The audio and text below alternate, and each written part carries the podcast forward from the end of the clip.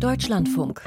Informationen am Abend. Heute mit Tilko Gries. Guten Abend. Er war und ist ein Grund für Bauernproteste und erbitterte Debatten. Der Bundeshaushalt für das laufende Jahr. Nun gibt es ihn, jedenfalls fast, und das ist gleich unser erstes Thema. Danach 20 Milliarden Euro soll es über zehn Jahre für Schulen geben, wenn auch nicht für alle. Auch dazu mehr in dieser Sendung. Und der Verdi-Warnstreik im öffentlichen Nahverkehr sorgt zum Beispiel für leere U-Bahn-Stationen in vielen Städten und für mehr Auto-, Rad- und Fußverkehr. Im Hintergrund hier im Deutschlandfunk um 18.40 Uhr erinnern wir an das schwere Erdbeben in der Türkei vor einem Jahr und schildern den andauernden Kampf der Überlebenden um Gerechtigkeit. Dieses laufende Jahr 2024 hat etwa ein Zwölftel schon hinter sich und jetzt erst hat die Bundesrepublik auf Bundesebene einen vom Parlament beschlossenen Haushalt. Das ist reichlich spät und das kam so zustande, weil im vergangenen Herbst die, die Verfassungsrichter in Karlsruhe den Haushaltsentwurf gestoppt hatten. Und nicht nur das, sie haben geplante Kreditaufnahmen gekippt, weshalb der Ampelkoalition nur der Weg des Sparens blieb, weil ja alle anderen Möglichkeiten in der Ampel gar keine Mehrheit haben. Volker Findhammer über das Zahlenwerk und darüber, dass dieser Bundestagsbeschluss von heute auch noch nicht alles ist. Zumindest im Bundestag hat die Koalition den selbstgesteckten Zeitplan einhalten können und den durch das Grundsatzurteil der Karlsruher Verfassungsrichter deutlich verzögerten Etat für das bereits laufende Haushaltsjahr verabschiedet. Allein im Bundesrat, der den Planungen zufolge gleichermaßen heute zustimmen sollte, um weitere Verzögerungen zu vermeiden, gab es vor allem aus dem Lager der CDU geführten Bundesländer aber nicht nur da deutliche Widerstände gegen die schnelle Verabschiedung ohne die sonst üblichen Fristen. Das betrifft vor allem das sogenannte Haushaltsfinanzierungsgesetz, in dem alle vorgesehenen Einsparmaßnahmen enthalten sind, unter anderem auch die umstrittene schrittweise Abschaffung von bestehenden Steuerentlastungen beim Agrardiesel. Dieses Gesetz wurde im Bundesrat nicht auf die heutige Tagesordnung gesetzt, sondern nur der allgemeine Haushalt. Erst auf der nächsten Bundesratssitzung Mitte März dürfte das Haushaltsfinanzierungsgesetz nun behandelt und verabschiedet werden. Unmittelbare Auswirkungen hätte das jedoch keine, weil die meisten darin vorgesehenen Sparmaßnahmen erst im Laufe des Jahres in Kraft treten sollen. Dennoch ist es in den Augen der Koalition ein Hinweis auf das grundsätzliche Verhalten der Union in den Haushaltsberatungen. Herr Merz betreibt momentan destruktiven Populismus. Der redet nicht mit seinem Ministerpräsidenten, sondern fährt eine ganz harte Linie gegen alles. Sagt der SPD-Haushaltspolitiker Dennis Rode gegenüber dem Sender Phoenix.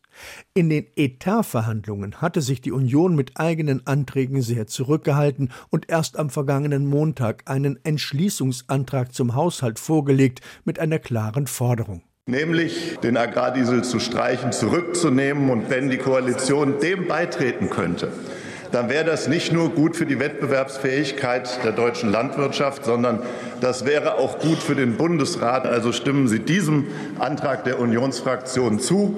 Und schon sind wir auf einem guten Weg, dass dieser Haushalt auch das Licht der Welt erblicken darf warb Helge Braun, der christdemokratische Vorsitzende des Haushaltsausschusses. Aber das wollten die Koalitionäre der Union nicht als konstruktiven Ausweg aus der schwierigen Haushaltsaufstellung durchgehen lassen, wie das der FDP-Haushaltspolitiker Otto Fricke betonte. Da betreibe die Union ein falsches Spiel und wecke Hoffnungen, die sie nicht erfüllen können. Es ist ja richtig, dass Sie hier jetzt einen Antrag wieder stellen. Aber wieder mal fehlt die Deckung. Und warum fehlt die Deckung? Weil seitens der größten Oppositionsfraktion der Diskurs nicht gesucht wird. Er wird nicht gesucht mit uns, aber noch viel schlimmer. Ihr müsst sagen, wofür Geld da ist und wofür nicht. Und das tut ihr nicht. Allein die Koalition müsste sich auf der anderen Seite auch die deutliche Kritik gefallen lassen, dass sie mit ihren Sparbemühungen jetzt die Falschen treffe. Mit diesem Haushalt macht die Bundesregierung das Leben der Bevölkerung noch teurer. Und das geht so nicht. Denn sie kürzen ausgerechnet bei existenziellen Themen da, wo es der Bevölkerung am meisten wehtut. Zum Beispiel bei der Gesundheit, Pflege, beim Kindergeld, bei der Rentenkasse, im Verbraucherschutz, im Bevölkerungsschutz sagte Amira Mohamed Ali vom neuen Bündnis Sarah Wagenknecht. Und ganz grundsätzlich wurde auch Peter Böhringer von der AfD. Mit AfD-Regierungen seit 2010 hätte es keine Verschuldung für die Euro-Rettung, keine für den Corona-Irrsinn, keine indirekten über die EU-Schuldenprogramme und auch nicht für den Ukraine-Krieg gegeben. Die Koalition aber hat sich von den Einwürfen nicht beirren lassen und den Bundeshaushalt mit ihrer Mehrheit im Bundestag angenommen sowie den Entschließungsantrag der Union abgelehnt. Volker Findhammer über den Bundeshaushalt. Eine Folge dieses Sparens in diesem Haushalt ist wohl auch, dass die Deutsche Bahn einige schon geplante Neubauprojekte wohl nicht mehr beginnen wird, denn es fehlen Milliarden Euro. Stattdessen will die Bahn bestehende Trassen sanieren. Das berichten Spiegel und Reuters und das wird wohl noch einige Diskussionen auslösen. Beim Lesen hapert es, in der Mathematik klappt das Rechnen nicht und in Naturwissenschaften werden Aufgaben nicht verstanden. Die Ergebnisse der PISA-Studie, vorgestellt im vergangenen Dezember, waren für ein Land, das sich ja seiner Denker rühmt, verheerend. Die Bildungsforscher wiederholten den bekannten Befund, wer in Deutschland ins Bildungsbürgertum geboren wird, der hat Glück und wer nicht, der hat Pech. Wie das zu ändern ist, Bildungspolitiker meinen und auch Forscher zum Beispiel mit langfristig angelegten Programmen für Schulen in sozial benachteiligten Vierteln. Startchancen wird dieses Programm nun genannt. Es umfasst 20 Milliarden Euro über zehn Jahre. Wladimir Balzer analysiert, ob das Ziel damit erreicht werden könnte. Zwei Jahre Verhandlungen scheinen sich gelohnt zu haben.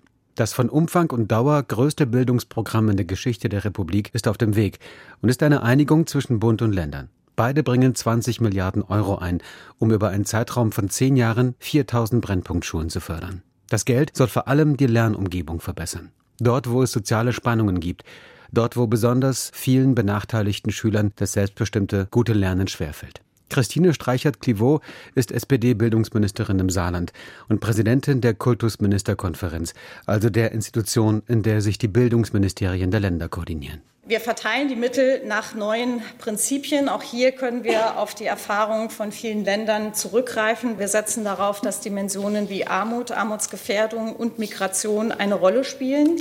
Und auch da sind wir uns auf der Länderebene mit dem Bund äh, sehr einig, dass wir dort auch gemeinsam schauen wollen, wie wir das auch in die Fläche bringen können. Also über ein Startchancenprogramm hinaus in der Zukunft auch Ressourcen an die Schulen zu bringen, dort, wo sie eben benötigt werden. Die Vergabe des Geldes wird also bewusst nicht an die Kriterien Einwohnerzahl und Steueraufkommen gebunden, nach dem sogenannten Königsteiner Schlüssel, sondern an einen Sozialindex gekoppelt, den die Länder selber entwickeln müssen. Einige haben ihn schon, andere sind noch am Anfang. In jedem Fall müssen die Länder damit Brennpunktschulen identifizieren und öffentlich machen. Diese Schulen sollen dann unter anderem Mittel für mehr Sozialpädagogen und Psychologinnen bekommen, aber auch für andere Fachkräfte, die die soziale Atmosphäre an einer Schule verbessern können. Es geht um die Zukunft unserer Kinder, es geht aber auch um den Wohlstand unseres Landes. Bundesbildungsministerin Bettina Stark-Watzinger von der FDP. Bund und Länder investieren gemeinsam in erfolgreiche Bildungsbiografien, in die Fachkräfte von morgen, in die Innovations- und Wettbewerbsfähigkeit, aber auch in den Zusammenhalt unserer Gesellschaft und damit in die Stabilität unserer Demokratie. Bund und Ländervertreter erkennen immer mehr an, dass die soziale Herkunft immer noch stark über den Bildungserfolg in Deutschland entscheidet. Das hat auch die letzte PISA-Studie gezeigt. Dieser Zusammenhang soll mit diesem Startchancenprogramm gerade dort verringert werden, wo er am stärksten ist. Und gerade Grundschulen helfen, wo die ersten Weichen für die Zukunft der Kinder gestellt werden. Aber nicht nur durch mehr sozialpädagogisches Personal, sondern auch durch bauliche Investitionen wo sie dem Ziel der Verbesserung der Lernatmosphäre dienen. Gerade dieser Punkt wird von der Union kritisiert, da der Aspekt des Bauens kaum zur Grundidee des Programms beitrage. Nicht zuletzt soll es aber Mittel auch für eine Vernetzung mit dem sozialen Umfeld einer Schule geben.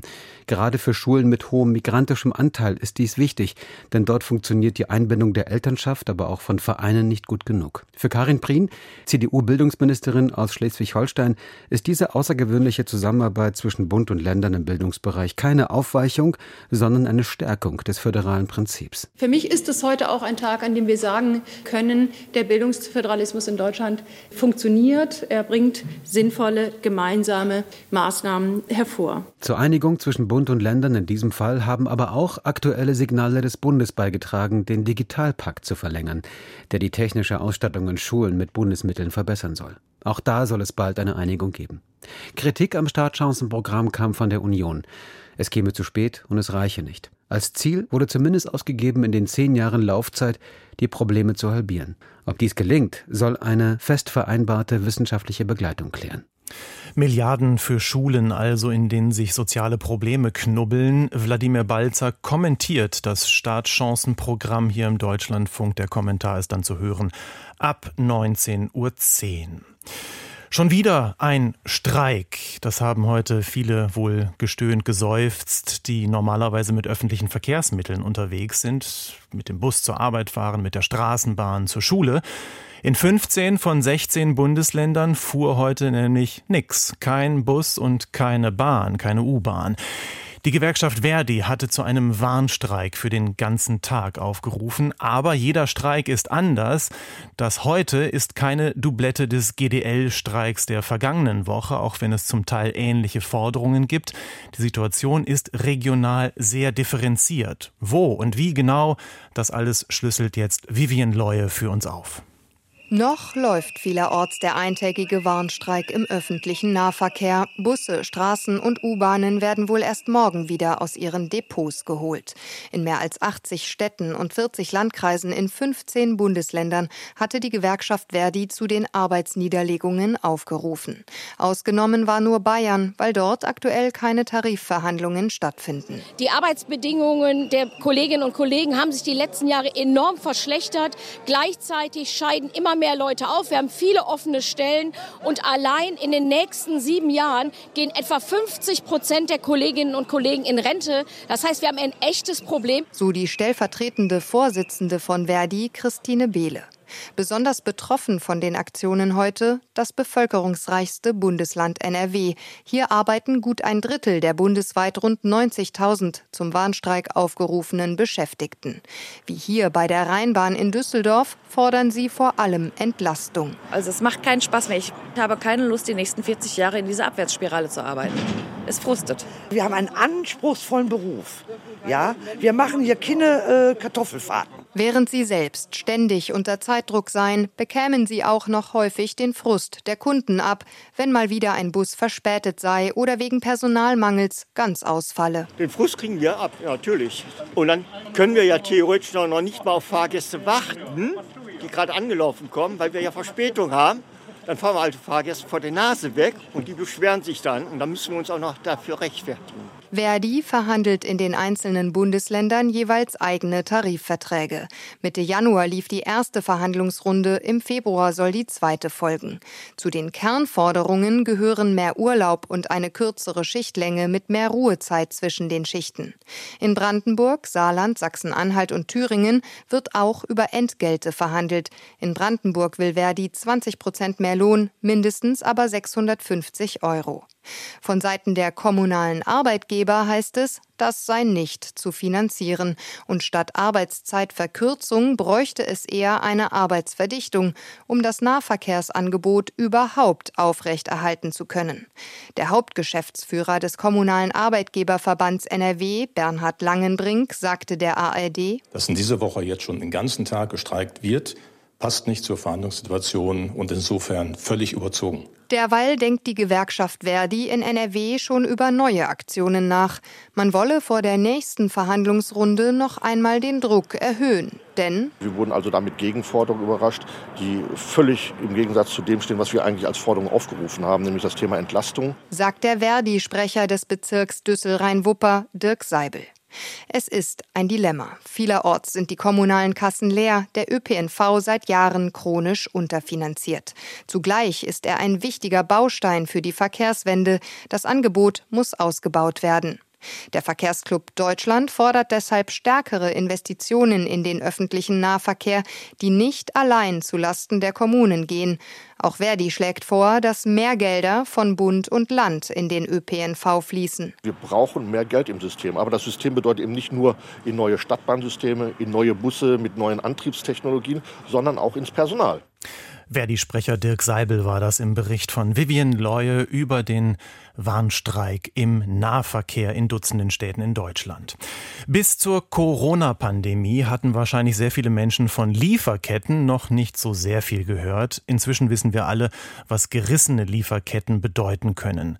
Und auch ohne die Pandemie der Weg vom Rohstoff zu einem Produkt kann lang sein.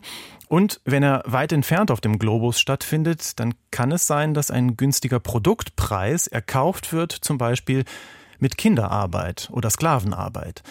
Das zu verhindern ist Ziel des EU-Lieferkettengesetzes, das noch einmal strenger sein soll als das schon geltende deutsche nationale Gesetz.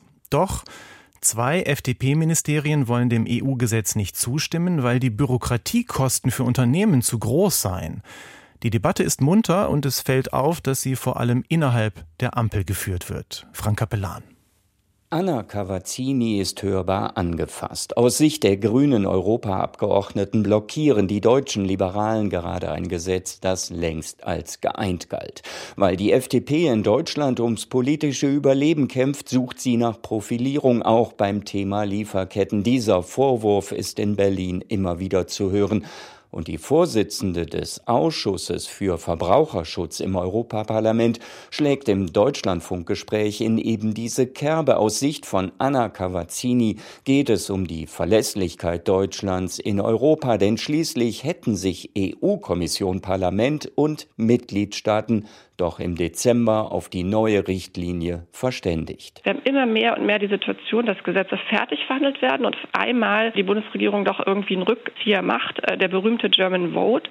Und hier in Brüssel kommt das einfach nicht so gut an. Wir stehen als sehr unverlässlicher Verhandlungspartner da. Es geht gar nicht darum, den Unternehmen mehr Bürokratie aufzubürden unterstreicht die Grüne. Es geht darum, dass klar sein muss, dass wir nicht auf Kosten der Menschen in Billiglohnländern leben. Es geht um faire Löhne, es geht um das Verbot von Zwangs- und Kinderarbeit, es geht auch um das Einhalten von Umweltstandards. Da gehen wir doch mit, verteidigt sich Justizminister Marco Buschmann von der FDP. Aber, so erklärt Buschmann gegenüber dem ARD Hauptstadtstudio, der Entwurf ist unnötig bürokratisch und deshalb passt es nicht in die Zeit. Dafür erhalten die Liberalen von Arbeitgeberseite viel Zuspruch. Bundesfinanzminister Lindner und Bundesjustizminister Buschmann gilt unser Dank für ihren unermüdlichen Einsatz, diesen Unsinn zu beenden, erklärt Arbeitgeberpräsident Rainer Dulger. Die angekündigte Enthaltung Deutschlands, die das Vorhaben stoppen könnte, ist aus seiner Sicht eine gute Nachricht. Tatsächlich geht das EU-Gesetz noch über das seit einem Jahr geltende deutsche Lieferkettengesetz hinaus.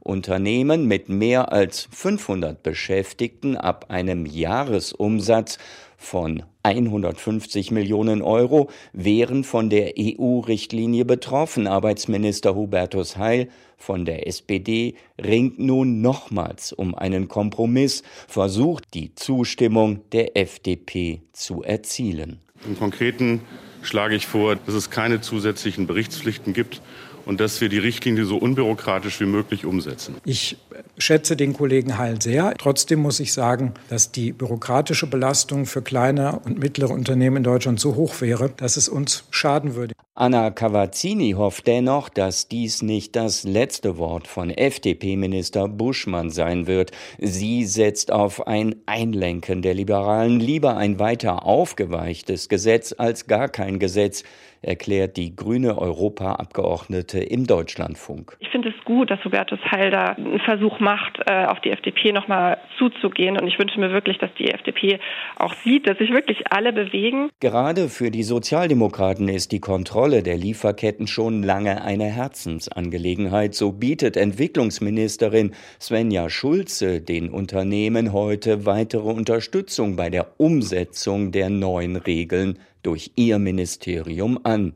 Eine große Mehrheit der Menschen, aber auch der Unternehmen in der EU ist doch bereit, den Import von Kinderarbeit und Menschenrechtsverletzungen zu beenden, betont die Sozialdemokratin. Es wäre doch falsch, sich allein an den schwarzen Schafen zu orientieren. Diese Diskussion innerhalb der Europäischen Union über das Lieferkettengesetz läuft schon länger. Wie nun in Brüssel aufgenommen und bewertet wird, dass Deutschland de facto mit Nein stimmen will, das schildert unser Korrespondent Peter Kapern in unserem Podcast Der Tag, zu hören in unserer DLF Audiothek App. Der Anbau, der Besitz und der Konsum von Cannabis in bestimmten Grenzen soll in Deutschland legal werden. Das hat sich die Ampelkoalition vorgenommen, steht im Koalitionsvertrag. Aber wir wissen ja auch, kaum etwas von dem, was dort steht, geht dann auch so durch. Und es gibt auch reichlich Widerstand gegen diese Legalisierung außerhalb der Koalition sowieso, aber auch innerhalb. Besonders bei der SPD gibt es markante Stimmen.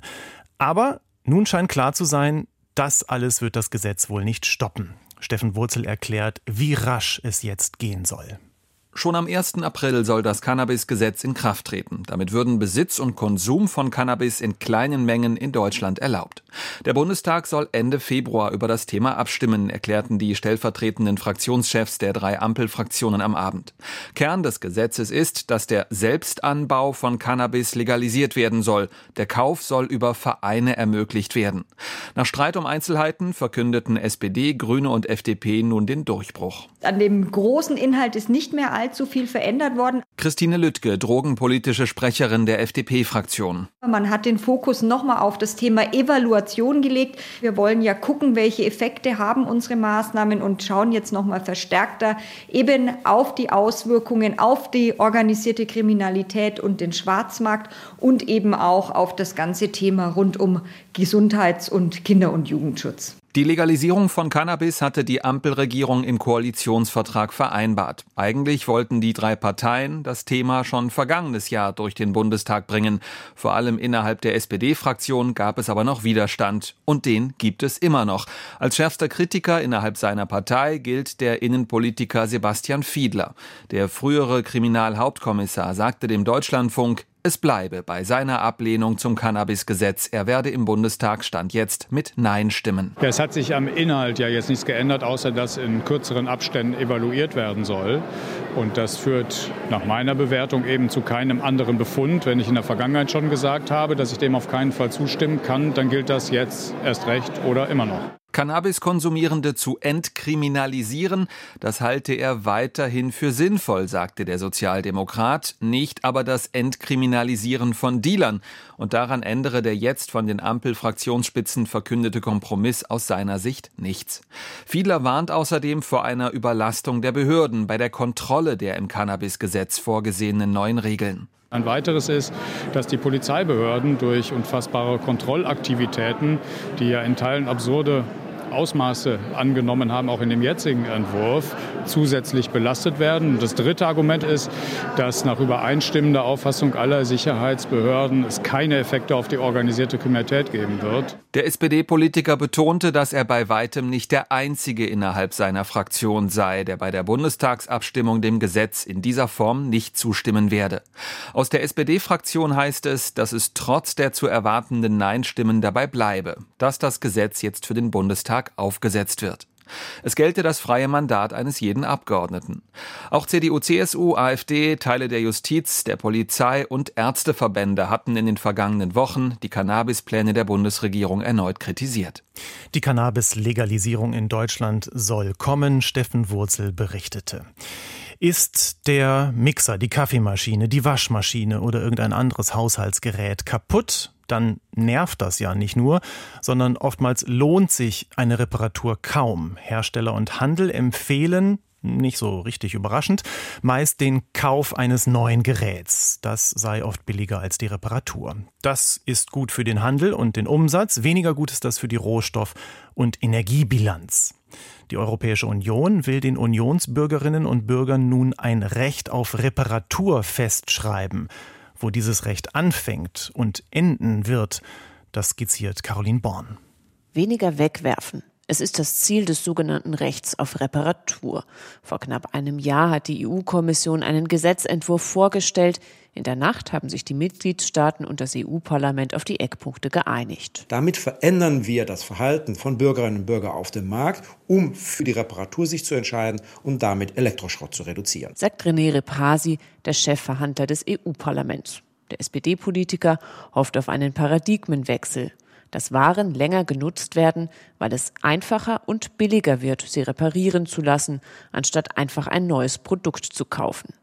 Zum Beispiel, indem ein defektes Produkt innerhalb der gesetzlichen Gewährleistung in Deutschland meist zwei Jahre nach dem Kauf auf Wunsch kostenlos repariert werden muss.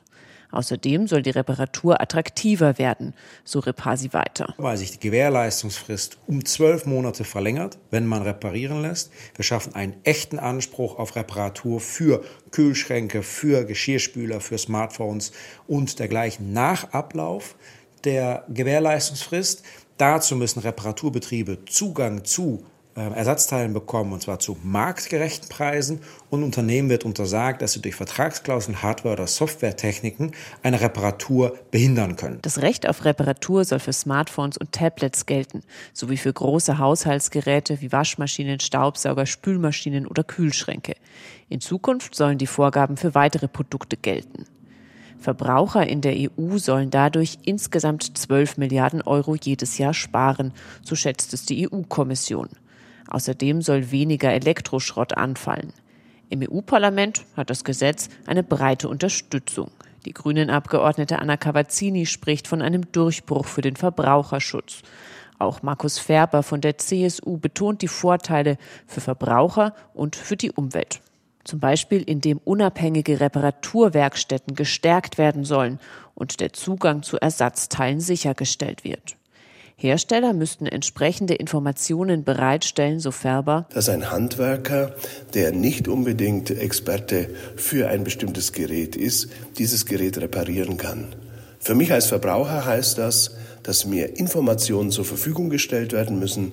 Es soll eine Online-Plattform geschaffen werden, auf der alle Informationen abgerufen werden können. Den Mitgliedstaaten wird empfohlen, Reparaturen zu fördern, zum Beispiel durch einen Gutschein, der Reparaturen bezuschusst.